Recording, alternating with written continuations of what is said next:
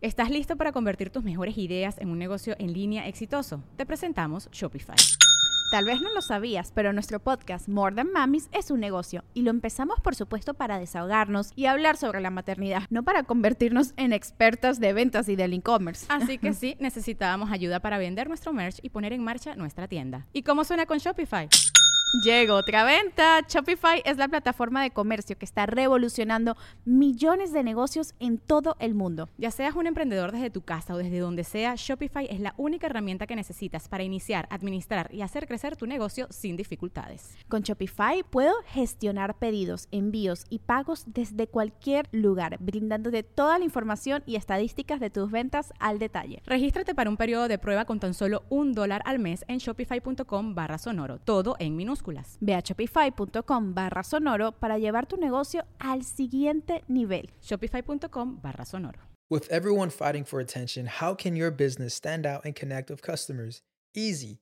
Get Constant Contact. Constant Contact's award winning marketing platform has helped millions of small businesses stand out, stay top of mind, and see big results fast. Constant Contact makes it easy to promote your business with powerful tools like email and SMS marketing social media posting, and even events management. With Constant Contact, you'll reach new audiences, grow your customer list, and communicate more effectively to sell more, raise more, and fast track growth. Don't know much about marketing? No sweat. Constant Contact's writing assistant tools and automation features help you say the right thing at the right time every time. Plus, you can send with confidence, knowing your emails are actually reaching your customers thanks to Constant Contact's best in class 97% deliverability rate. I'm a small business owner and I believe that this is a great tool for other small business owners. In small businesses, you need to create a team. And if you're starting by yourself, Constant Contact can be the team that you need. Tackle any challenge with Constant Contact's expert live customer support. Plus, everything's backed by the 30 day money back guarantee. So get going and start growing your business today with a free trial at constantcontact.com. Just go to constantcontact.com right now. Constant Contact, helping the small stand tall. ConstantContact.com. Estás escuchando El Dolo, parte de Sonoro All Things Comedy Network. Este es un podcast bilingüe de historia americana en el que cada semana yo, Eduardo Espinosa, le contaré un suceso histórico estadounidense a mi amigo José Antonio Badía, que no tiene idea de qué va a tratar el tema. Pero se está frotando los pectorales. Yes, sir. Ok, muy bien. Están calientitos.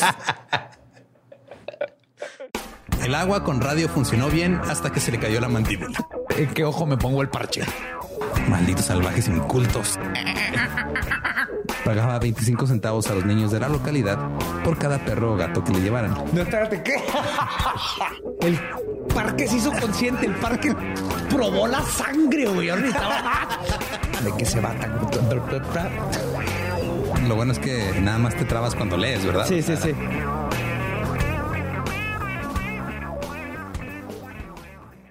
...1927...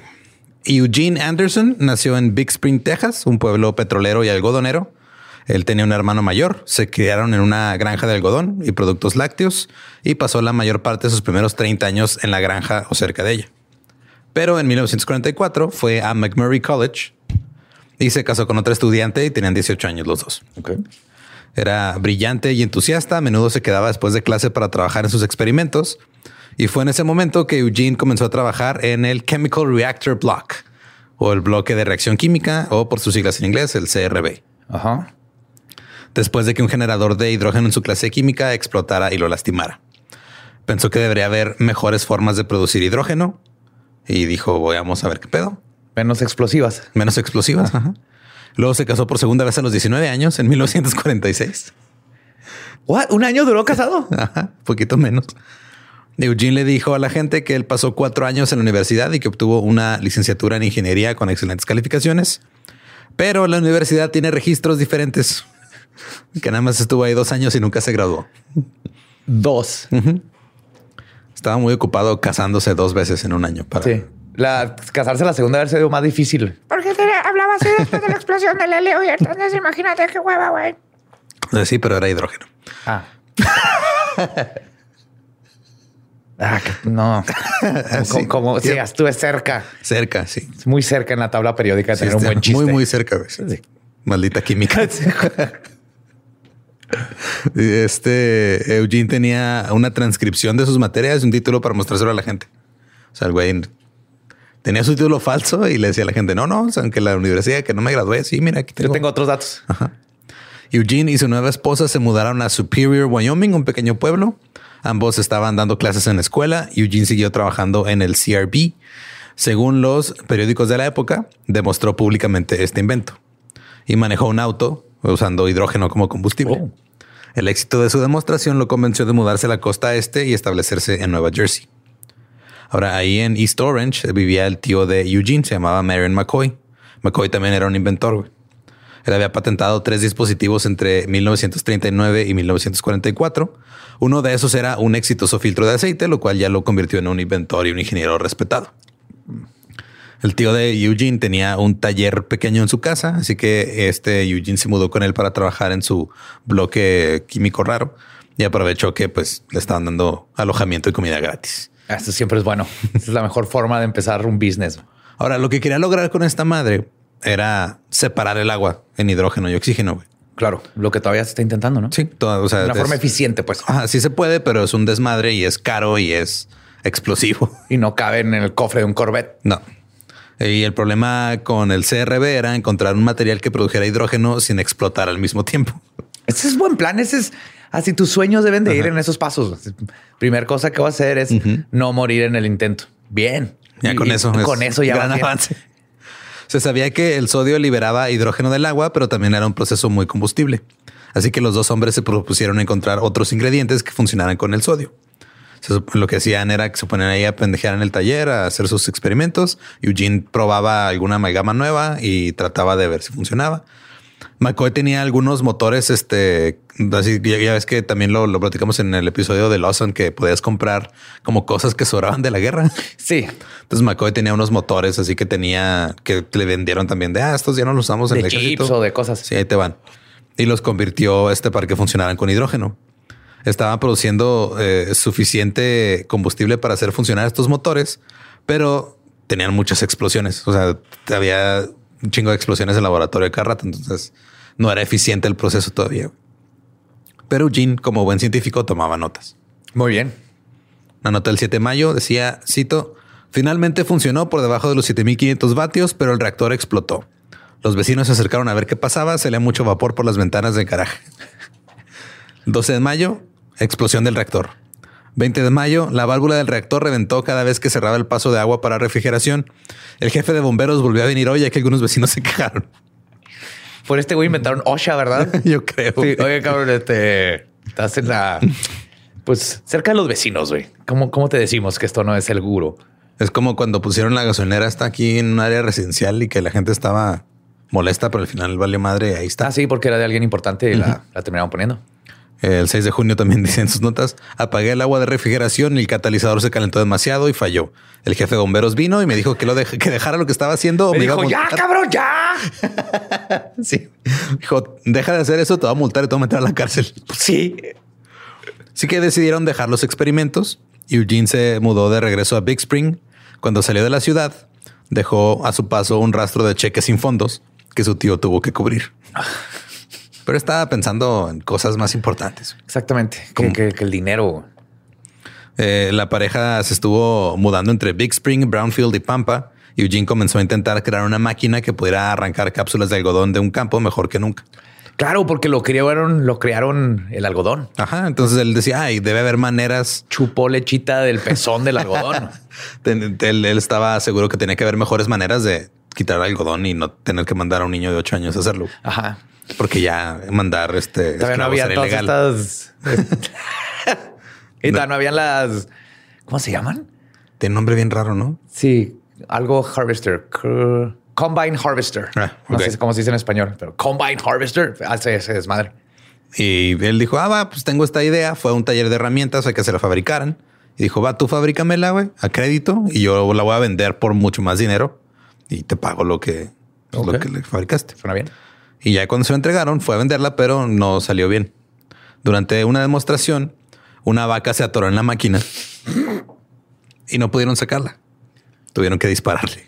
Oh, sh- Ey, el algodón, eh, el dos por uno también come vacas. Es una vaca que no te gusta, suéltale esta máquina. O sea, pobre granjero, güey.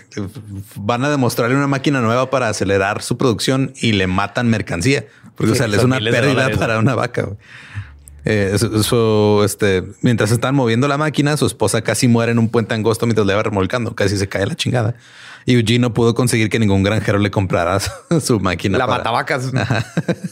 Mal branding. Sí, sí, sí. No, no, no. Desde el principio la regó con ese nombre. Eh, también terminó devolviéndola al taller porque no podía pagarla. Entonces, no, a lo mejor pues ustedes ahí hagan la mínimo, no van a perderle el material. Eh, nomás, eh, cuidado, eh, con esta madre. No la acerques a las vacas. Ok. Se las comen. Ahora Eugene tenía 25 años y estaba bastante deprimido por sus dos grandes fracasos. Naturalmente dejó a su esposa y sus dos hijos en Brownfield y regresó a Big Spring, Big Spring, perdón. Tuvo algunos trabajos en la década de los 50, trabajó como químico investigador en una refinería de petróleo, enseñó ciencia en una escuela secundaria, trabajó en bienes raíces, inventó una máquina automática para alimentar pollos. El problema es de que la máquina cada rato se quedaba atascada. Y se, tra- se, tra- se tragaba los alimentaba de pollos. Sí, de esas, de repente la máquina dijo, pues espérate, estoy alimentando a los pollos o los pollos me alimentan a mí. Y casi inventa Skynet sin querer. Eh, se divorció de su segunda esposa, se casó con una tercera y a su nueva esposa le dijo, ah, no, es que mi esposa anterior fue asesinada. Ah, ¿Sí? Sí. ¿De plano? O sea, fue de, ah, no quiero pedos, ya no quiero que sepas nada de mi pasado. La mataron. Mi ex está muerta. Tú no te La preocupes. mató una máquina. Hace cuenta es una máquina para el algodón y luego mató una vaca. Él se llevó a mi esposa. Eh, compró la mitad de la tierra de su madre en 1954 porque Eugene pensó que podría ganar algo de dinero perforando un pozo para ver si había petróleo. Habló con una empresa de tuberías y suministros, y le dieron tubería en consignación, lo cual no es normal, güey, que te la den así ah, pues te la doy. Te la presto y si jala. ajá. Luego convenció a un contratista de perforación para que perforara también si darle un anticipo. Y no encontraron petróleo. Yes. Entonces Eugene lo que hizo fue vender el equipo que le habían dado en consignación. What? Cuando la empresa proveedora se enteró de lo que había hecho, les dijo, eh, güey, qué pedo, pues nuestro dinero, o sea, no, este no era el trato. Y Eugene dijo, ah, ya me gasté el dinero, ay, disculpen. Y la empresa no estaba de acuerdo con esto, así que lo demandaron. Bien. Ahora, durante este, du- durante la demanda y ya en el juicio, la empresa se enteró que toda la granja familiar estaba a nombre de Eugene, no nada más la mitad. Oh. Entonces trataron de embargarla. Y la mamá dijo, ¿qué pedo? Se supone que yo era la dueña de la mitad de esto. güey". Y llevó a su propio hijo a juicio también.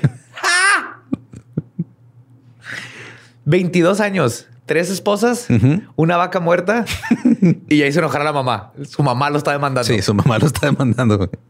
Ella dijo que la escritura a nombre de Eugene había sido falsificada. Eugene tuvo un problema de enfermedad mental perfectamente sincronizado con la fecha del juicio que evitó que llegara al banquillo de los testigos. Ey, pasa, güey, pasa. Es común. Si le dio ansiedad o algo y dijo no, bye. Y el tribunal obviamente falló a favor de su madre y recuperó toda la granja. Bien, Entonces, nomás había que comprobar que era falso. Ok. Eugene también vendió, vendió su participación en un negocio de bienes raíces por 3.700 dólares. Compró algunos trajes elegantes y se dirigió a Berkeley, California. Vivió ahí durante varias semanas y regresó contándole a la gente que había tomado cursos de posgrado en física nuclear. No, no, he didn't. Claro que no. Eh, y Eugene le dijo a la gente que había encontrado un depósito de uranio más grande que una casa y que planeaba extraerlo. Formó una empresa minera, alquiló una casa, hizo que su esposa dejara su trabajo como anestesista y se mudara a Nuevo México y tuvieron un nuevo bebé. La esposa no estaba de acuerdo porque su trabajo de anestesista era el sostén de la casa. Dijo, este güey anda haciendo sus cosas Ajá. y no, o sea, la- Ahora, ¿quién te va a demandar, cabrón? Eugene invitó a sus amigos de Big Spring. Les dijo, eh, vénganse, les voy a enseñar mi mina de uranio. Se subieron todos a su, a su jeep y los fue llevando. Y luego no encontró la mina de uranio, güey. Se perdió. Y finalmente este, volcó el jeep en un barranco. ¿Qué pedo con este güey? Estaban, eh, pues ahí estaban en medio de las- un barranco, güey, entre las montañas. Tuvieron que caminar para salir por ahí. Y todos sus amigos regresaron a Big Spring preguntándose qué chingados le pasaba a Eugene Anderson, güey. Semanas después, Eugene comenzó a tener convulsiones. Ahora su esposa sabía de convulsiones porque trabajaba en un hospital de anestesista y ella pensaba que las estaba fingiendo. Ajá. Un médico pensó que tal vez podría tener un tumor cerebral. Un neurocirujano perforó dos agujeros en el cráneo de Eugene, pero no encontró ningún tumor. What? Los buenos tiempos donde Eh, vamos a buscarle, güey. Vamos a Tú buscarle. tráete el taladro, güey. Aquí le echamos tenemos un espejito, güey. Ahí tú nomás Ajá, Tú calculale y ya. metes el dedo, sientes algo duro. Que era de esos taladros manuales con los que hacían lobotomías también. Oh, God. Cuando Eugene despertó después de la cirugía, su esposa estaba a su lado llorando. Sus amigos habían conducido desde Texas y le dijeron, hey, así como para tratar de animarlo, hey, güey, vamos a buscar tu mina de uranio, ándale, ahora sí, ya enseñas dónde está. Y Eugene dijo, uranio. No sé qué es el uranio. What? O sea, el güey fingió tener convulsiones y un tumor cerebral para zafarse de una pinche tranza que hizo. No es cierto. Se dejó operar el cerebro para no pagar. Ajá, nomás, Y apunten esto para Coppel. nomás para no quedar mal, así de, ah, no, no, es que yo ya no sé qué es el uranio. Pues, mm, Se llevaron mi conocimiento del uranio cuando me taladraron el cerebro. Eugene pasó a agosto y septiembre de ese año en un pabellón psiquiátrico. Y cuando salió, la gente comenzó a pensar que si Eugene estaba teniendo algún problema, convenientemente iba a tener una enfermedad mental para salir de él. Yes, eso es lo mejor que puede hacer cuando te dicen necesitamos hablar. Tu pareja. Sí. Ah, perdón. este, Ah, ah, las ratas, las ratas. y ya. No tienes que mantener eso como por tres, cuatro horas. Sí. Y luego el pedo es de que al final se va a convertir en un tenemos que hablar y también tenemos que hablar sobre qué pedo con tus pinches ratas que andan comiendo en la noche. Sí. Su tercera esposa obviamente ya estaba harta, se divorció de él y obtuvo la custodia de sus dos hijos. Qué bueno. ahorita ya tenía cuatro hijos, Tres esposas. tres ex esposas. Eugene se mudó a Wills Point y durante los siguientes 20 años fue un tipo normal. Trabajó como ingeniero de pruebas, vendedor de equipos de minería e ingeniero petrolero. Pero durante todo ese tiempo siguió pensando en una sola cosa, su bloque de reacción química, el CRB. No se le iba. güey. En Wills Point seguía eh, extendiendo cheques sin fondos, pero era tan simpático que mucha gente lo pasaba por alto. Y su jefe lo mantuvo en su trabajo a pesar de que le creó problemas, porque de- decía, cito, Eugene podía venir a una ciudad extraña y convencer a un hombre de que se quitara los zapatos y la camisa. Si tuviera un cliente que estaba descontento, Gene podría hacerlo ronronear como un gatito de seis meses en muy poco tiempo. Podía mentirte y hacer que te gustara. Será- Sí, Jens lengua de plata, Sí, cabrón. Pero dejó ese lugar después de 13 años y volvió a trabajar en su primer amor, el CRB. Construyó un laboratorio, empezaron a llegar inversionistas a, este, a la ciudad y Eugene se jactaba de que, ah, miren, están los inversionistas viendo lo que estoy haciendo. Porque no nada más buscaba dinero, también intentaba que todo el mundo supiera que era un científico importante. Ah, ok. En 1974, Gene había trabajado como ingeniero eh, petrolero para la oficina de minas y tomó algunos documentos. Los alteró y creó un, un documento que se llamaba Introducción a los sistemas de generación de combustible de hidrógeno por bloques químicos. Y lo usaba como parte de sus demostraciones para intentar vender su tecnología que no existía. Ok. Inventó el manual para tecnología que no existe. Ajá. En 1977, Eugene formó Anderson Energy Systems, una corporación para ayudarlo a obtener dinero de los inversionistas, que en su mayoría eran amigos y familiares que pues, estaban tirándole paro. Un día su cuñado se detuvo en la entrada de la cochera de Eugene y vio agua quemándose. What? Había una manguera conectada a una tubería, la tubería apuntaba hacia arriba como un mechero y las llamas salían disparadas por la parte superior. El cuñado dijo, ¿qué pedo? Aquí hay algo, algo está pasando. Renunció a su trabajo y se mudó cerca para ayudar a Eugene a poner en marcha su proyecto del CRB. No tenía mucho dinero, pero durante los siguientes dos años invirtió 25 mil dólares de su bolsa. Nomás Holy. porque vio agua quemándose, dijo, esto, Esto es impresionante. esto es impresionante. Porque lo es. Ajá. Se corrió la voz de la. Bueno, lo ves hasta que lo ves en el Golfo de México, pero ahí se vuelve preocupante. Eh, Se corrió la voz de la increíble oportunidad de inversión en la nueva tecnología. Empezaron a llegar cheques, en, la- en su mayoría pequeños. Y luego, un miembro del personal de un comité del Congreso se enteró y pidió una demostración cuando estaba ahí en la ciudad. Y esto llevó a un gran momento. El 29 de septiembre de 1977, Eugene se encontraba en un laboratorio de la Oficina Nacional de Normas de Maryland. Había 32 burócratas y científicos ahí. Porque por ley la oficina debe inspeccionar las invenciones prometedoras antes de que les den uso. Ah, ok. Entonces, tú traes un invento, lo tienen que revisar. La mayoría de los científicos no querían estar ahí. Un asistente del Congreso los había obligado a ver lo que ellos ya pensaban que era una estafa o una farsa. Eugene tenía una, una pequeña caja conectada a una manguera de agua en un fregadero con un mechero Bunsen en la parte superior de la caja. Ajá. Abrió el agua y encendió el gas que salía del mechero. Los científicos pensaron que esta demostración era ridícula porque hay muchas formas de liberar un gas combustible y esto no le demostraba nada a nadie. Sea, Sí, no aquí- había forma de comprobar que era el agua, este, Sí. la que estaba echando el hidrógeno y haciendo combustión. Exacto. Eh, los científicos le preguntaron sobre sus métodos y Eugene se negó a responder preguntas porque pensaba que le iban a robar la idea. Ok, lo entiendo. Al menos eso dijo. Y los científicos no estaban interesados. Dijeron, cito, entra, hace un truco de magia, claramente un truco de magia, no ciencia. Luego no nos dice cómo cortó a la dama por la mitad. ¿Era un estafador, un estúpido o ambas? Pero, como es costumbre, aunque los científicos dijeron que no, el Congreso dijo, aquí debe haber algo. Claro que sí. Y no le hicieron caso a los si científicos. no hubiera nada, ¿quién se pone a construir un laboratorio explosivo a un lado de un kinder? Eso es solamente una persona que sabe lo que está haciendo. Denle dinero a ese joven. Sí, y el asistente del Congreso tenía contactos en Washington, D.C. y siguió organizando demostraciones. Le pagó una oficina en D.C. a Eugene que tenía vista al río y las exigencias de Eugene se volvieron cada vez más grandes. Eventualmente... Hizo que- rockstar de volada. Sí, güey. Eventualmente dijo, no, yo cuando viaje nomás me quiero quedar en los mejores hoteles, con cenas caras. Y todo mientras están demostrando esta probable manera de separar el agua. güey. O sea, ahorita tiene una estufa de agua, básicamente. Ajá. Es- Esto es lo que está vendiendo. Sí, es una estufa de agua. Su segunda gran demostración fue en la primavera del 78 en el Laboratorio de Investigaciones Navales. O sea, lo que traía era, pues era como una especie como de piedra o algo, o sea, como era algo, era, o sea, no, no era nece- necesariamente un aparato, lo que, o sea, el, el- bloque que, que lo que hacía la reacción no era como un aparato, era nada más como un, Se supone que ese masa, bloque ¿no? entraba agua y salía hidrógeno. Ajá, salía el gas. Entonces traía uno del tamaño de su puño, lo puso en un fregadero, colocó un embudo sobre él, el gas subió por el embudo, lo encendió y creó una llama azul. Los científicos también pensaron así de este pedo No tiene pues, sentido. no tiene sentido. A excepción del doctor Homer Carhart, quien casualmente era el principal re- representante naval ahí. Aparte. Ajá, el único que le creyó era el que mandaba. Yes. Cito, a veces en la ciencia crees que lo sabes todo y no es así.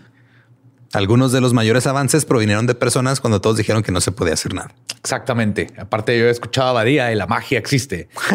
Es esa piedra mágica que está usando el señor. La necesitamos. O sea, este güey es un alquimista de la era moderna. Ya, ya, literal. Pero Eugene nuevamente se negó a permitir que los científicos analizaran el material. Era tan reservado que incluso limpió el fregadero para asegurarse de que no quedaran restos. Al año siguiente conoció a Les McGee. Eh, Les McGee se describía a sí mismo como un promotor. Era propietario del Union Pacific Oil and Gas. Había estado tratando de desarrollar un generador de vapor para el fondo de los pozos petroleros, porque con el vapor podían hacer que el, el petróleo fu- fluyera más, más fácil. O sea, como que Tipo fracking. algo así. O sea, según lo que, lo que está haciendo es le quitan lo espeso, Ajá. pero es inyectar gas en donde hay petróleo. Algo así quería hacer, pero como que esto era más de... Esto fue hace como 50 años. Lo que querían hacer era, era como pues medio calentar el petróleo para que estuviera más... Sí, asumo que a, a- a- Fluyera más aflojarlo así. Ajá. Como si traes vaselina y le pones poquito calor para que chor- chorre más. Sí, algo así. Intentaron ponerle así, un disco de Barry White al petróleo, pero no. Eh, también este, eh, el este Les McGee pensó que el CRB podría ser la respuesta y decir, ah, esto ahí está bien pelada, güey, uso agua, la quemo ahí abajo y luego ya. Ahí mismo está. Tengo todo el agua que quiera. En diciembre del 78, McGee le presentó a Eugene a James Buckley, un ex senador estadounidense en Nueva York y hermano de un columnista conservador que se llamaba William Buckley. Buckley fue a Texas para ver el, el CRB y estaba muy emocionado por lo que vio. Cuando se fue, estrechó la mano de Eugene y dijo, algún día este lugar será un santuario. Buckley le, le envió una carta a Eugene cuando llegó a su casa, cito, su potencial es verdaderamente revolucionario. Es tan revolucionario, de hecho, que creo que es terriblemente importante tratar de anticipar las reacciones públicas y las demandas políticas para poder planificar y manejar las barricadas de la mejor manera. O sea, el ex senador ya creía así de este pedo va a estar tan cabrón que va a ser un desmadre nacional, todo el mundo va a quererlo, va a ser un cagadero. Es tan extraordinario esta madre que parece una mamada. parece una mamada, la neta. Nadie sabe cómo chingados funciona. Es una pinche piedra que hace magia. Hay que prepararnos porque todo el mundo va a querer esta pinche piedra. Así es. Buckley escribió una carta a otro inversionista potencial. La carta decía, cito, no podemos subestimar el impulso de nacionalizar el CRB porque la mentalidad de Mondale y Metzenbaum proclamará que es un activo nacional demasiado vital para dejarlo en manos privadas y me temo que en la quinta enmienda ya no puede considerarse una protección absoluta de los derechos de propiedad. Es posible que se requiera una reserva mucho mayor de CRB en la capacidad de producción de lo que se anticipa actualmente para que no se desarrollen retrasos significativos en la capacidad de Trilidin para satisfacer lo que podría ser una demanda explosiva.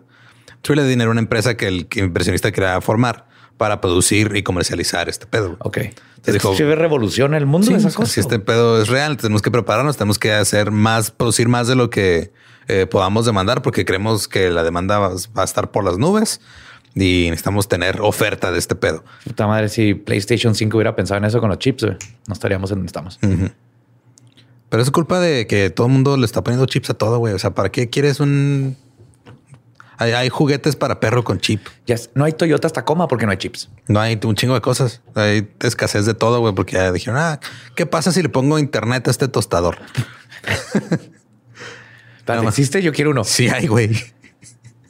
Tostadores inteligentes los puedes programar y todo. Oh my God, yes. si se puede conectar a Google, yo lo voy a comprar. Es parte del problema. Eh, 12 días después, Eugene estaba en una casa de piedra en Nueva York, dando otra demostración para los familiares y conocidos de Buckley.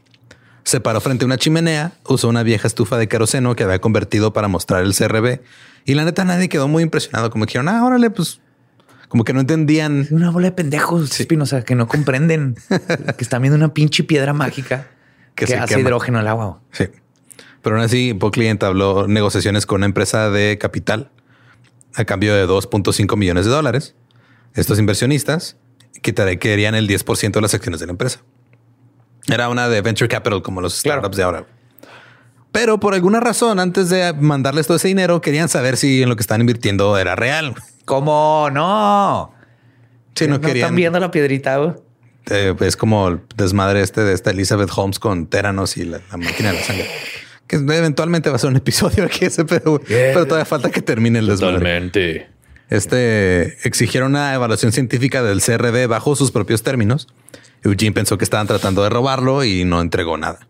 Es que ah, lo entiendo. ¿Sabes cómo? O sea, se- es una mamá lo que está haciendo, pero entiendo el sus celos en cómo justifica para que no lo entregue para Ajá. revisión. Hizo algunos viajes a Nueva York para arreglar las cosas con estas compañías inversionistas.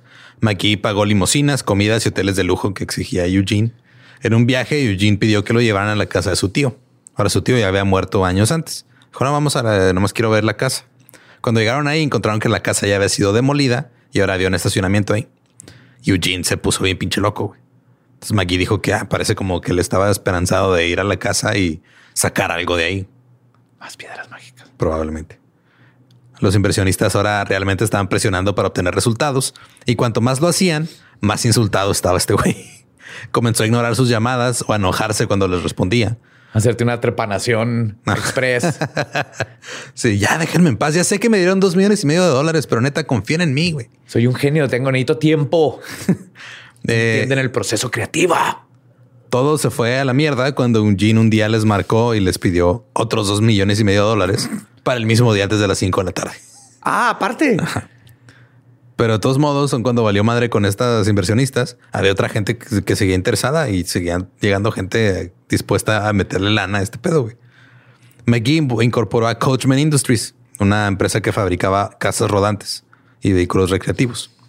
Porque en esta época, güey, en los 70 estuvo toda esta crisis del petróleo, que la gasolina se fue bien pinche cara Ya. y las ventas de los vehículos recreativos y las casas rodantes se desplomó.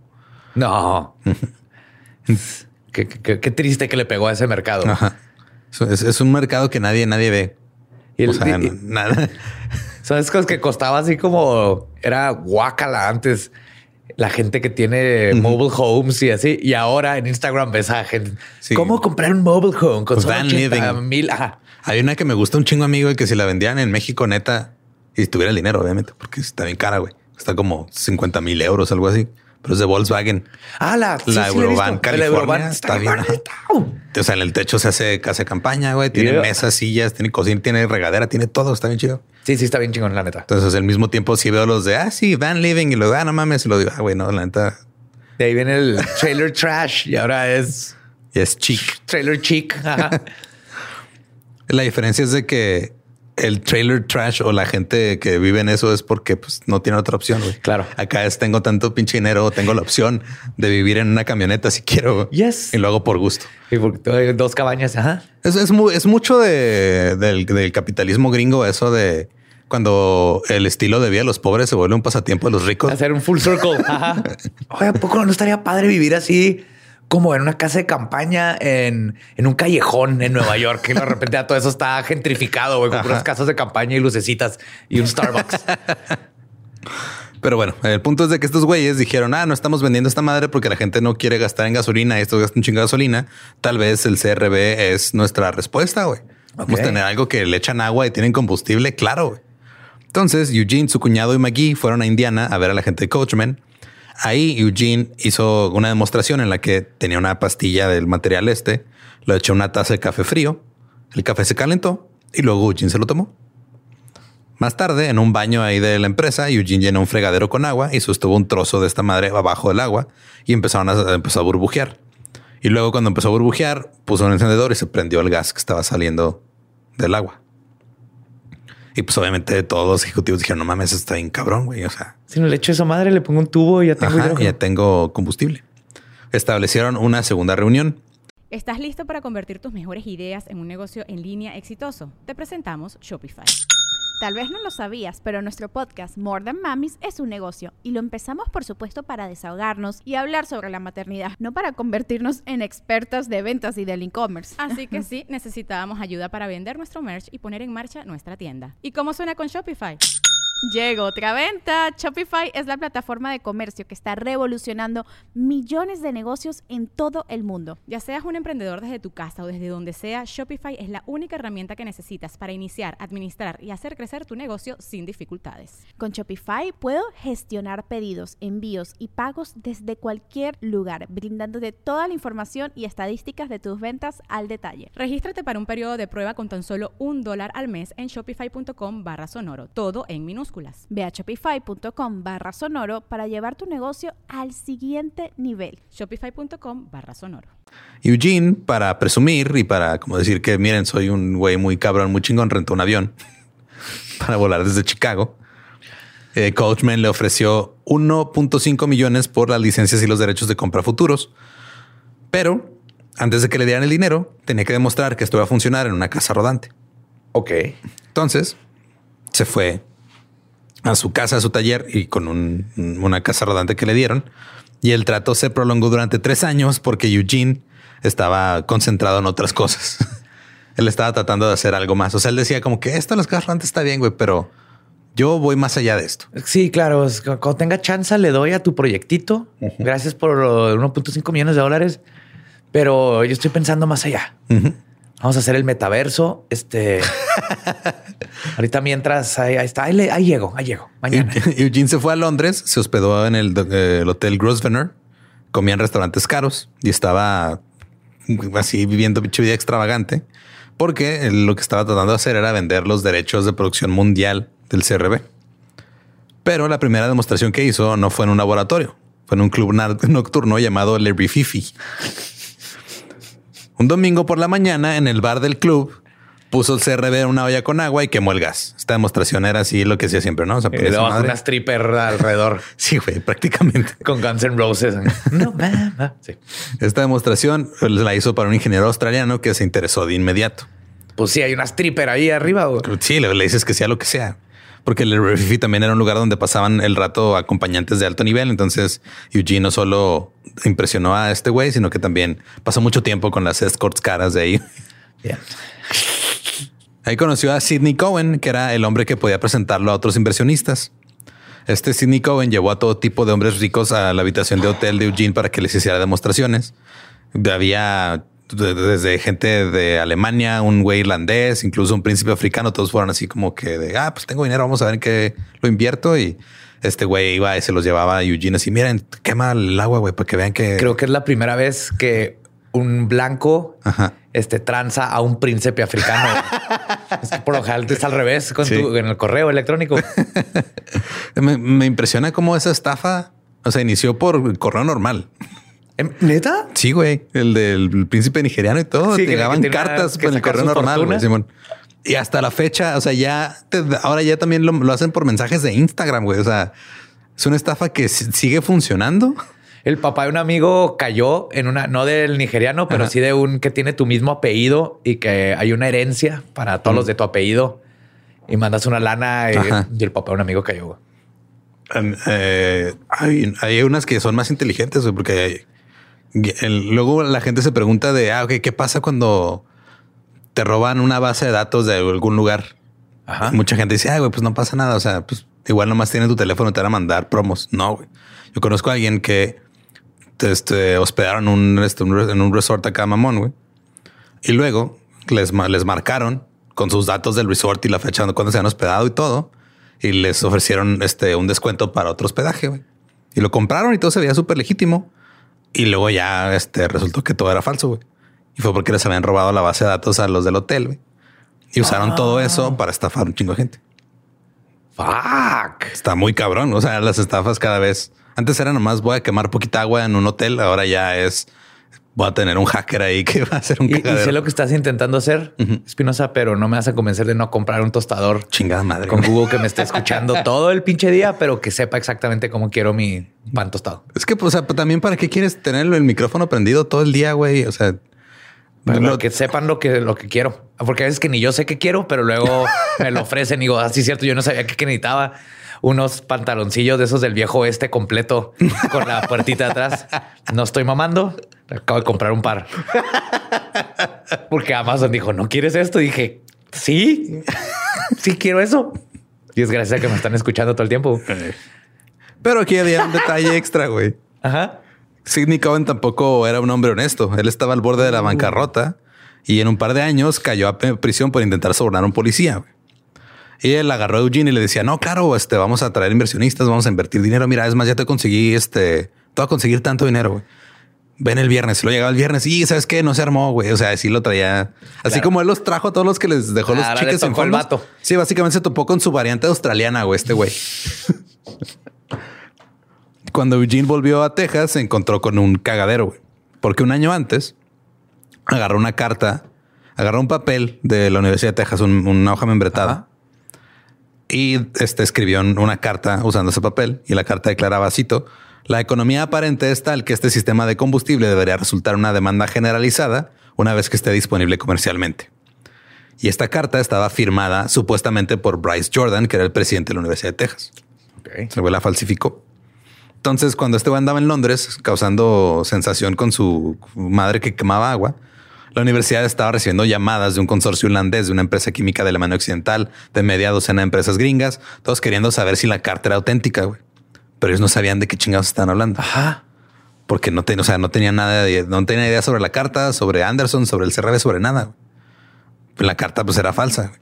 Y lo que pasó fue que, o sea, no, no, no sé en qué, en algún momento de una demostración o algo, este güey agarró una hoja membretada que había sido descartada porque estaba mal escrita, güey.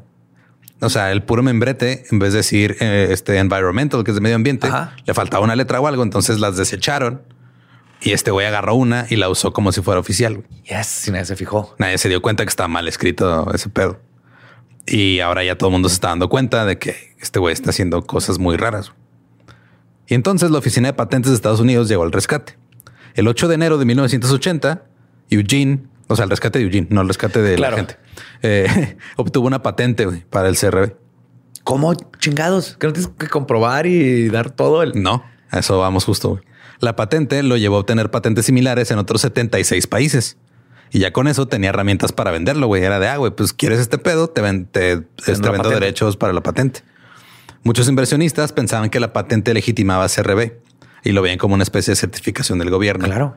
Pero así no funcionan las patentes. güey. La patente simplemente garantiza que el invento es único y no se puede duplicar sin el permiso del propietario, no que funcione necesariamente. Ya.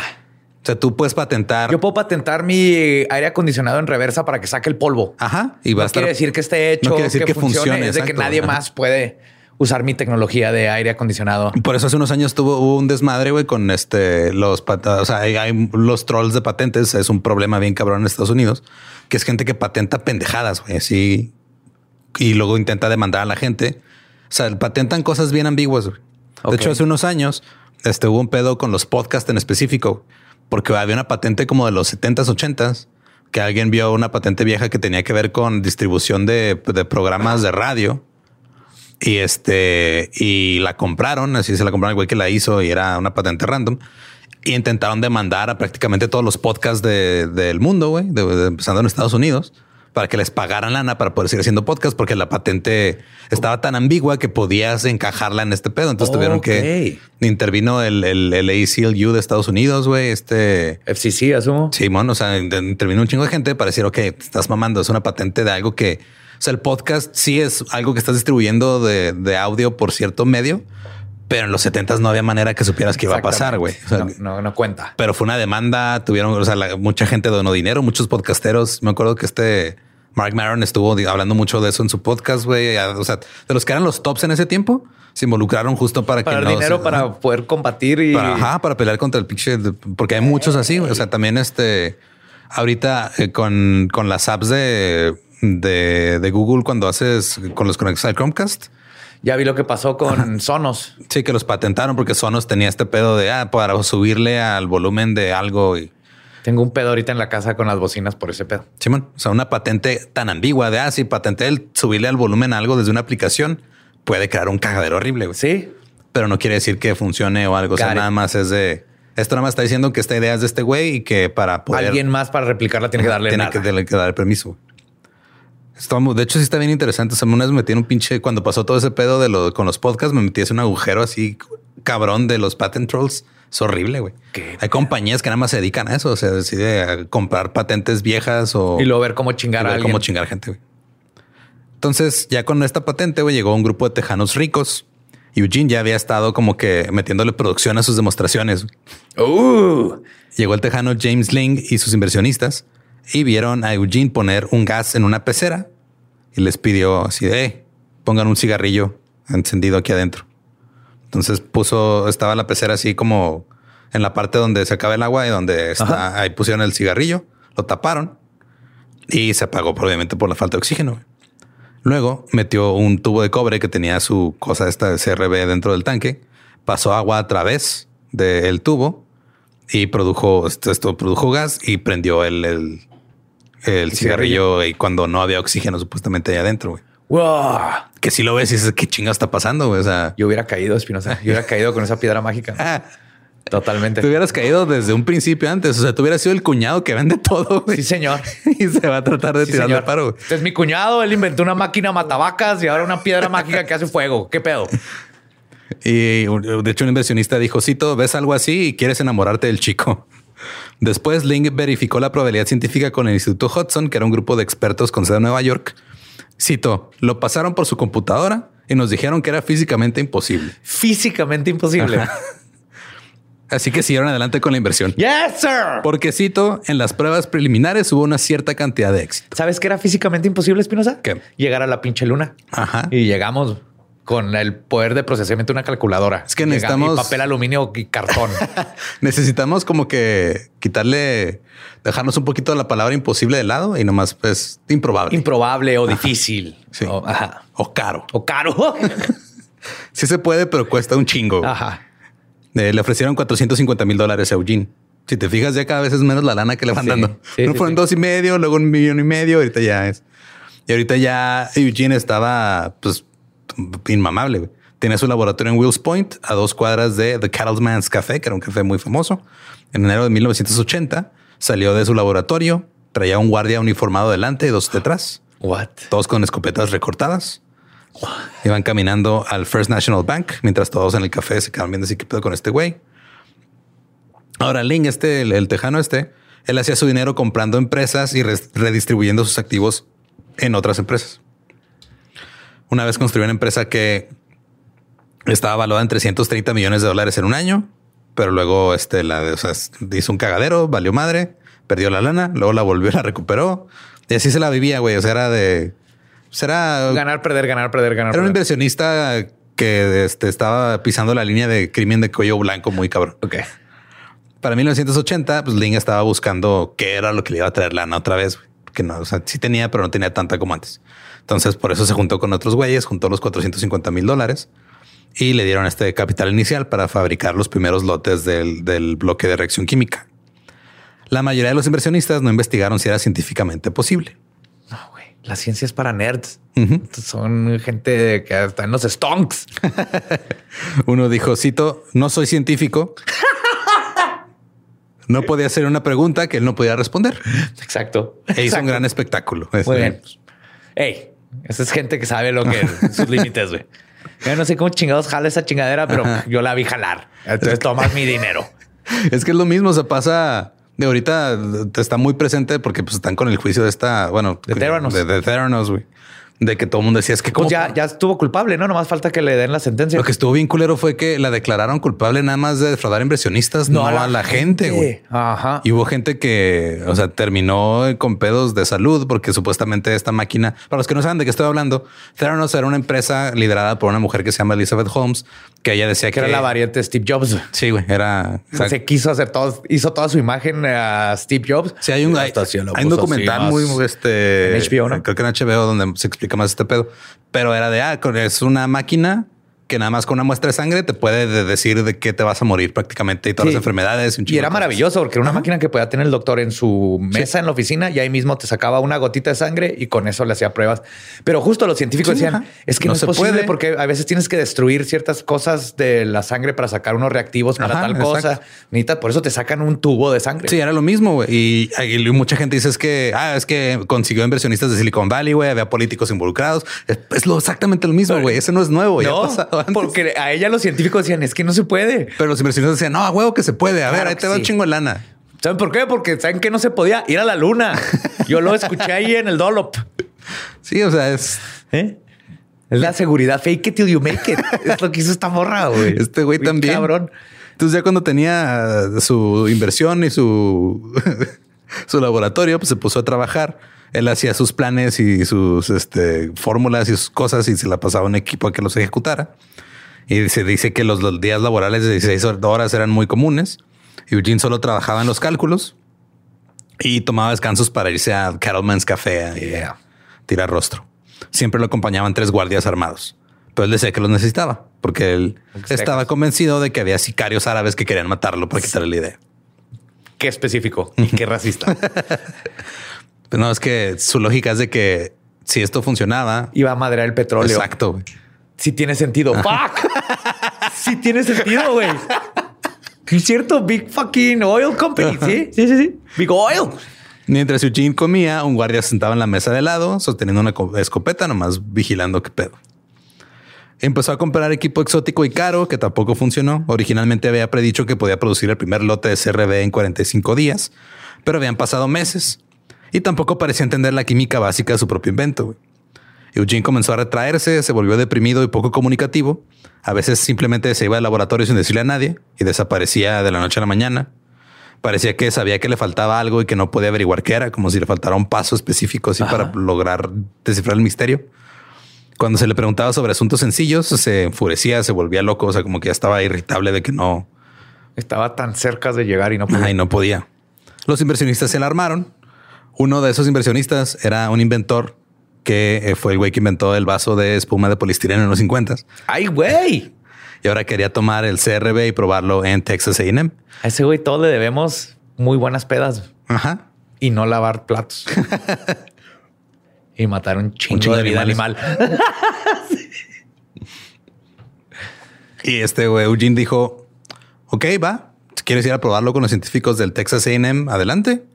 Este, tú nomás este, dime cuándo y yo voy. Y cada que pactaba una fecha, algo pasaba y no podía ir. ¡Las ratas, las ratas! Finalmente, en la primavera de 1980, todos se reunieron para una prueba en el laboratorio de Dallas. Pero ahora ya nadie mostraba la emoción de antes. Todos estaban Ya preocupados. tensos, preocupados, deprimidos. Estaban los guardias armados en una esquina. Eugene estaba en una mesa larga con un asistente. Una cámara grabó todo. Se alimentó agua a una presión específica de un tubo de cobre con CRB en su interior. Segundos después, el cobre comenzó a hincharse y en unos momentos se expandió al doble su tamaño. Parecía como un foco así rojo y se partió el metal fundido, salió disparado hacia el techo y empezaron a caer pequeños eh, piezas de cobre, así gotitas de Cobre cobre derretido. derretido sobre los espectadores. Todo el mundo estaba asustado. Eugene simplemente se fue de, para después decir que haría otra demostración esa noche en su laboratorio en Wills Point. Gracias, gracias todos. De nada por esa muestra tan chingona. Pónganse aloe vera en las quemaduras. Nos vemos mañana. ¡Woo! Y el mismo grupo de gente llegó al laboratorio de Wills Point, hicieron la prueba afuera por si las dudas. Y así fue descrito lo que pasó. Cito, él lo enciende y parecía el 4 de julio. Todos huyeron, pero la cámara se quedó y observó. Cuando miré la cinta más tarde, había una escopeta apoyada contra el árbol donde había estado el guardia. Él también escapó. o sea, pasó lo mismo, güey, pero ahora afuera. Bien. Es un cagadero. Fue el primer gender reveal party de la historia. güey. Ahora, Link no estaba obviamente muy contento con lo que estaba pasando. Se acercaba un plazo de seis meses en el que Link tenía que aportar más fondos. Entonces programaron una prueba final. Esta vez sí se produjo hidrógeno y oxígeno, pero se midieron las cantidades y no era No, no, funcionaba. era- no funcionaba bien. Y había muy poco oxígeno, lo que probó que este, lo que estaba pasando provenía de, de- que del CRB, no del agua. güey. O sea, la reacción Ya. no estaba separando el agua, estaba produciendo el gas de la misma, de la del piedra material. mágica esa. Bueno, Ajá. Uno de los hombres de Link dijo que no había pasado la prueba. y Eugene le dijo, hijo de puta, arrojó sus libros y se fue. Pero primero se detuvo en el fregadero y luego echó así un poquito de CRB por el desagüe. No sabemos por qué. Probablemente para tratar de chingar el así de ah, pues El lugar. yo no sirvo, pero te voy a chingar la tubería. luego, Buena los, suerte. Y es sábado, mañana los plomeros van a estar bien ocupados, hijos pinche madre. luego los inversionistas demandaron a Eugene. Casi al mismo tiempo, en la casa de Eugene, su esposa contestó el teléfono. Eh, pasaba la medianoche. Era una mujer preguntando por él. La esposa de Eugene dijo, ah, Eugene no está en casa y le preguntó quién está llamando. Esta mujer dijo, ah, yo era antes era la esposa de Eugene. Y esta mujer no sabía que Eugene había estado casado antes ni no le había dicho que tenía cuatro hijos. Aparte, Entonces, no se asustó. ¿Es el fantasma? ¿Que no estabas muerta? No, porque esta era la cuarta esposa. Ah, oh shit. Ok, Entonces, ok. La que llamó fue la tercera. Ajá, ya. Sí, la sí. tercera fue la que creía que la segunda había sido asesinada. Yes. Sí. La cuarta señora Anderson solicitó el divorcio, por lo que Eugene huyó a Europa. Anduvo por Barcelona, por Düsseldorf y Londres. Conoció a una ex anfitriona del club Le Refifi, donde hizo su demostración rodeado de strippers. Se casaron, Claro. formó una empresa en Zurich, abrió una cuenta en un banco suizo. Y cuando hablaba con los inversionistas, sacaba una postal de Zurich y decía, mi oficina está aquí. Pero con esta empresa no llegó a nada. Pero luego pasó algo. Hay una madre que eran, este, que son los penny stocks o las este, acciones de, de un centavo. Ajá. El, he escuchado, pero no entiendo bien cómo funcionan. Pues literal son este Súper baratos. Ah, acciones pues, súper, súper el Wolf baratas. of Wall Street. Así empieza el vato. Sí, con penny stocks. Ajá. Y este había un tipo en Salt Lake City que vendía penny stocks, escuchó sobre el CRB y quería entrarle. güey. Eugene le vendió parte del negocio, cambió el nombre de Anderson Energy Systems a Horizon Manufacturing. Y este güey de las acciones formó una nueva compañía, compró parte de los derechos de mercadeo por 100 mil dólares. Y todas las personas que compraron las acciones sabían que esta compañía tenía los derechos parciales de un invento nuevo increíble. Ok. Las acciones de Horizon Energy pasaron de 50 centavos a 14 dólares en seis meses. El tipo de acciones de este, o sea, el, el que hizo, o sea, estas acciones de centavos, el güey que las armó terminó vendiendo más de un millón de dólares de, ¿De stocks? ajá, de sus acciones de Horizon Energy. güey. Está literal, están vendiendo puro pinche humo, güey. O sea, es de yo estoy invirtiendo y el estoy Puro hidrógeno. valor, ah, puro hidrógeno. y estaba, o sea, se infló el precio y se hizo un cagadero. A principios de la década de los 80 comenzaron a aparecer en la prensa historias sobre el CRB. Apareció una historia en un comercial de UPI que incluía una entrevista con Eugene. Decía, todos se han llevado a cabo con éxito pruebas de laboratorio independientes sobre su invención en Gran Bretaña y Anderson espera anunciar acuerdos de licencia pronto. Pero nada de esto había pasado, güey. O sea, el reportero fue engañado por Eugene nada más. Claro. En mayo de 1981, Eugene llamó reportero de la estación de televisión de Dallas y le dijo que tenía un invento que podría interesarle a la estación de televisión. El reportero y un camarógrafo fueron a Wills Point. Ahí Eugene estaba trabajando bajo el, capó de un Chrysler del 70, diciendo que estaba instalando un elemento de CRB. Ellos no tenían idea de qué chingado estaba hablando. Eugene les explicó que este generador iba a permitir que el automóvil obtuviera hasta 44 millas por galón de gasolina. O sea, 60 kilómetros por 4 litros Ajá. Y que también iba a reducir la contaminación que producía. y los subió al carro, los llevó a dar un paseo y explicó que su invento se usaría en centrales eléctricas, automóviles y otras aplicaciones. Los llevó a su laboratorio, encendió los gases así prendidos de una siempre. tubería, güey, la misma. De hecho, ya estaba tan acostumbrado a hacer la prueba que dicen que ya hasta parecía que lo hacían automático. güey. El reportero dijo, sí, todos sus ojos parpadeaban lánguidamente mientras hablaba, como si estuviera a punto de quedarse dormido, como que ya lo estaba haciendo como en el puro vuelo. Ahora, estos güeyes de las noticias no tenían ni idea de que estaban viendo que, pero pues entregaron el reportaje. Salió la- el reportaje al aire y Eugene comenzó a utilizar este reportaje para conseguir nuevos inversionistas. Claro. Pero luego la SEC o la Comisión de Bolsa de Valores llamó para hablar con el reportero. Porque todas las empresas de Eugene estaban bajo investigación. Oh, my God. Lo llevaron a juicio a principios de 1982 después de una investigación de dos años. Y después de todo eso, el SEC llegó a un acuerdo que lo dejó libre de culpa durante el juicio. ¿Cómo? Pero el tribunal encontró que el CRB no separa el agua sin usar una, una fuente de energía externa. O sea, lo único que salió de ese juicio es de que todo era una farsa. O sea que Básicamente. se había una reacción, pero no era la reacción que le estaba vendiendo y que no, no era viable. Ok. Pero no le aplicaron cargos. El laboratorio de Wills Point cerró porque ya no tenía dinero para pagar el alquiler. Pero luego llegó el Pentágono. Es que todos estos pendejos no saben qué hacer con esa piedrita. güey. Nosotros sí vamos a saber para defensa nacional. Ahora, Eugene había afirmado durante años que el CRB tenía aplicaciones militares. Claro que sí. Si un tanque se quedara sin combustible, nomás le, le pinche agua y ya. güey. Ahí. Vámonos. El ejército investigó lo del CRB, pero al final no lo financió. Sin embargo, encontraron algo más cuando estaban investigando este pedo. A lo largo de los años de trabajo con CRB en su laboratorio, la puerta mosquitera del laboratorio como que se fue desmoronando. Había sometido a gases del- había sido sometida a los gases de los experimentos y el aluminio se terminó desintegrando. Eugene les dijo que esto se debía a un compuesto que usaba al hacer el CRB e hizo que el Pentágono creyera que su nuevo compuesto podía debilitar el metal sin dejar ningún rastro de destrucción. Ajá. Entonces él explicó de, ah, mira, tú agarras esto, le pones esto a un ala de un avión, si se lo untas encima y luego se va a ir debilitando cuando está vaya en el aire y se va a caer el avión. Es ácido de Joker, güey. Básicamente. Dijo, si se lo pones a un tanque, así vas y le, le untas esta madre al tanque. manita su pinche ninja ahí que le eche y- con un Y atomizador. luego y- le disparas ahí y vas a poder atravesar el tanque. Cualquier cosa hecha de metal estaba en peligro gracias a este compuesto que se sacó Eugene del culo.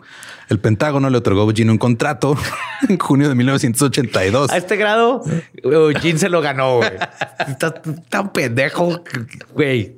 Y es el Pentágono, no puedo sentir mal. Y recibió 250 mil dólares por 100 horas de estudio y pruebas de lo que ahora llamaban el CRB2. Y Eugene incluso dijo, creo que me están pagando muy poco por esto, Ay, por pero aceptó el trato. El Pentágono no tenía idea de si esto iba a funcionar o no, simplemente estaban aprovechando la posibilidad de que funcionara fuera del mercado. O sea, Y no que querían... tiene un putero de dinero. Está en. Irán contra, ganando un putero de lana por la cocaína que estaban moviendo. Todo chido. También es posible que hayan involucrado, se hayan involucrado en este pedo porque se enteraron de que Eugene había intentado vender el CRB en la Unión Soviética en algún momento. Oh. Y este CRB2 fue clasificado y los funcionarios del Pentágono no, no podían hablar al respecto. Ok. Era top Eso es secret. Perfecto. Ajá. Pero no lo descubrí, lo describió, perdón, como cito, una de las cosas verdaderamente desagradables. Y no dijo más. Ahora, se supone que esto puede significar dos cosas. O es algo tan cabrón que es real y puede mandar a la verga el mundo si sale a la luz. Pues lo que usaron para tirar la nave en Roswell. O el Pentágono pagó 250 mil dólares por una pendejada y pendejo. está viendo, quieren cuidarse de verse bien estúpidos. güey. Una de dos, no sabemos. Una- cuál no, es. es- es- es- va a ser imposible hasta que este, declasifiquen esos documentos. Estaremos pendientes. Eugene entonces decidió que había firmado un trato que no le favorecía. Envió al Departamento de Defensa un cheque que cubría el primer pago para salir del contrato. El cheque no pasó, obviamente. En 1983, Eugene vendió los derechos del CRB del Caribe, o sea, de una- un güey de Oklahoma. Le dijo, mira, te voy a vender los derechos para que tú puedas vender este pedo en el Caribe. Ok. O sea, así de así está su nivel de lengua de plata. Estafó al Pentágono. Muchos de esos inversionistas continuaron creyendo en él, incluso después de desperdiciar millones de dólares y se negaron a demandar porque decían qué pasa si esto sí pega. güey?". es que sí, sí, güey. Sí, sí. Un inversionista incluso recreó el laboratorio de Eugene cerca de su casa. Cito, es que hay algo ahí. Anderson simplemente no sabía lo que tenía. Durante años, otros se aferraron a las acciones que, que compraron de Horizon Manufacturing, creyendo que en algún momento este pedo iba a despegar bien cabrón. Stonks. ¿Cuántos criptos no les ha pasado lo mismo? Un chingo. Pues ahorita todos. Sí, de hecho. A principios de los 80, la empresa Zurich CRB de Eugene hizo un trato con Fukai Sangyo Limited de Japón. A cambio de los conocimientos técnicos para producir el CRB, la empresa japonesa realizó un pago inicial multimillonario al que seguirían pagos de regalías por las ventas. Un poco más tarde, uno de los inversionistas británicos de Eugene recibió una llamada de la empresa japonesa. Eugene había desaparecido y todavía no habían recibido nada de CRB a cambio. Y nadie sabe realmente a dónde se fue Eugene Anderson. ¿What? ¿Desapareció? Ajá. O sea, algunos dicen a lo mejor se regresó a Europa, a lo mejor se escondió en Texas. Había gente que A decía lo mejor no, se le volvió el pentágono para que hiciera más cristalitos. no sabemos. Lo único que sabemos es de que la gente creía que el güey tenía un chingo de dinero en su cuenta de banco suizo y que el güey dijo, no, a lo mejor ya me voy a la verga, ya tengo mi lana. Sin embargo, o sea, hay registros de que después solicitó al gobierno de los Estados Unidos unos pagos por discapacidad por una lesión en la espalda que sufrió durante el trabajo en el gobierno, güey. Todavía estaba tratando de aplicar un me resbalé en Walmart. Ajá. El pentágono. Y según el obituario de Jean, la, la última de sus esposas, no sé si la cuarta o la quinta, este Anderson ya había fallecido. O sea, cuando salió el obituario de ella, Ajá. ya decía que ah, pues, este, ella estaba casada con tal güey que había, fallecido. O sea, ahorita pues, ya ni de pedo sigue vivo, tendría 90 y Sí, cinco pero, años. pero en los ochentas Pero en los 80 todavía pudo haber andado ahí. hasta Haciendo es- desmadre. Y conociéndolo fakeó su muerte bien fácil. Sí, con eso del obituario. Ahora, hasta la fecha se siguen realizando investigaciones y experimentos para encontrar una manera de separar el agua. En el 2017, físicos de la Universidad de Houston publicaron una investigación detallando el descubrimiento de un catalizador más barato que los metales que se han usado en esta reacción. Ajá. Porque siempre se usan metales bien caros. O sea, lo que es, es este, es insostenible tanto por el precio, por cómo se lleva a cabo la reacción. Ok. El catalizador, compuesto de metafosfato ferroso cultivado en una plataforma de espuma de níquel conductora, es mucho más eficiente que los catalizadores anteriores y es menos costoso de producir. Cito, en cuanto al costo es mucho más bajo y en cuanto al rendimiento mucho mejor. Eh, Siften Gren, el autor principal de este artículo, dice que este catalizador es duradero, que opera más de 20 horas y 10.000 ciclos en sus pruebas. Dijo, dijo también, este, algunos catalizadores son sobresalientes, pero solo son estables durante una o dos horas y eso no sirve. Entonces este aguanta 20 horas. Ese es el avance que ha habido ahorita. Desde pasaron de este pedo funciona dos horas y sale bien caro a este es menos caro y funciona 20 horas, pero hasta la fecha no es comercialmente viable todavía. Claro. Yo conozco de un caso en Estados Unidos que ponen que le compraron la patente Ajá. y el- así el gobierno y nomás la, La escondieron. la escondieron. Y el otro cuenta la leyenda que aquí en Chihuahua, un profesor de la universidad, lo contó el papá de Gabe, hizo lo mismo y lo mataron. Bueno, lo desaparecieron.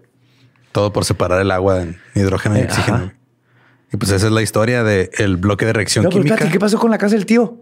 ¿Qué no estaba sabemos, buscando ahí? No sabemos. O sea, es, lo único que se sabe es esto. No hay más información. güey. Tal vez sí jalaba, güey. Nomás que era como la caquita del tío o algo. Se le estaba acabando y regresó. Si necesito más caquita de mi tío y no algo, algo. Esto está, esto está extraño. También digo, si nos vamos al lado optimista, también es posible que a lo mejor descubrió algo que nada más funcionaba en cantidades pequeñas y no había manera de hacerlo más Ajá. grande. güey. Porque eso también pasa mucho. Pues en- lo que se hacer más grande y lo Big Oil. Ajá. Llegaron los árabes, lo mataron y el gobierno de Estados Unidos también dijo: no, no, no, no, esto no puede salir al mercado. O tal vez el güey que tenía la eh, mitomanía y le mentía a sus cinco esposas sobre todo lo que hacía. güey. El vato que se puso para una operación de cerebro con tal de Te ocultaron no una quedar mentira. mal con sus compas. Sí, se me hace que, Sí, güey. que No esa sabemos. caquita no jalaba. No sabemos, pero esa es la historia del bloque de reacción química. Si quieren escuchar la versión en inglés, es el episodio 264 de The Dollop, Selling the Chemical Reactor Block. Está increíble. Ok, pues aquí podemos aprender muchas cosas de, cómo- de perseverancia y bullshit. De cómo De verdad, es- clases de una maestría en bullshit. Este es, es el, es el maestro de fake it till you make it. Cabrón. Y luego te desapareces. Ajá. Recuerden que nos pueden seguir a nosotros todos lados eh, como arroba el Dollop. A mí me encuentran como arroba ningún Eduardo. Me encuentran como el Badiablo. Y pues, si no conocen su historia, están condenados a no tener caquita de su tío. Invertir en. Therion. ¿Cómo se llama? Theranos. Theranos. Too late. Eh, ¿Cuál será la próxima? Yo creo que va a ser una app. Va a ser al, ajá, una app o algo para enfermedades.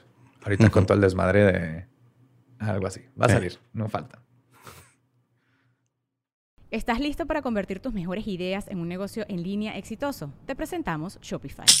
Tal vez no lo sabías, pero nuestro podcast More Than Mamis es un negocio y lo empezamos por supuesto para desahogarnos y hablar sobre la maternidad, no para convertirnos en expertas de ventas y del e-commerce. Así que sí, necesitábamos ayuda para vender nuestro merch y poner en marcha nuestra tienda. ¿Y cómo suena con Shopify? Llegó otra venta. Shopify es la plataforma de comercio que está revolucionando millones de negocios en todo el mundo. Ya seas un emprendedor desde tu casa o desde donde sea, Shopify es la única herramienta que necesitas para iniciar, administrar y hacer crecer tu negocio sin dificultades. Con Shopify puedo gestionar pedidos, envíos y pagos desde cualquier lugar, brindándote toda la información y estadísticas de tus ventas al detalle. Regístrate para un periodo de prueba con tan solo un dólar al mes en shopify.com barra sonoro, todo en minúsculas. Ve a shopify.com barra sonoro para llevar tu negocio al siguiente nivel. Shopify.com barra sonoro. ¿Estás listo para convertir tus mejores ideas en un negocio en línea exitoso? Te presentamos Shopify. Tal vez no lo sabías, pero nuestro podcast More Than Mamis es un negocio y lo empezamos por supuesto para desahogarnos y hablar sobre la maternidad, no para convertirnos en expertas de ventas y del e-commerce. Así que sí, necesitábamos ayuda para vender nuestro merch y poner en marcha nuestra tienda. ¿Y cómo suena con Shopify? Llegó otra venta. Shopify es la plataforma de comercio que está revolucionando millones de negocios en todo el mundo. Ya seas un emprendedor desde tu casa o desde donde sea, Shopify es la única herramienta que necesitas para iniciar, administrar y hacer crecer tu negocio sin dificultades. Con Shopify puedo gestionar pedidos, envíos y pagos desde cualquier lugar, brindándote toda la información y estadísticas de tus ventas al detalle. Regístrate para un periodo de prueba con tan solo un dólar al mes en shopify.com barra sonoro, todo en Ve a shopify.com barra sonoro para llevar tu negocio al siguiente nivel. Shopify.com barra sonoro.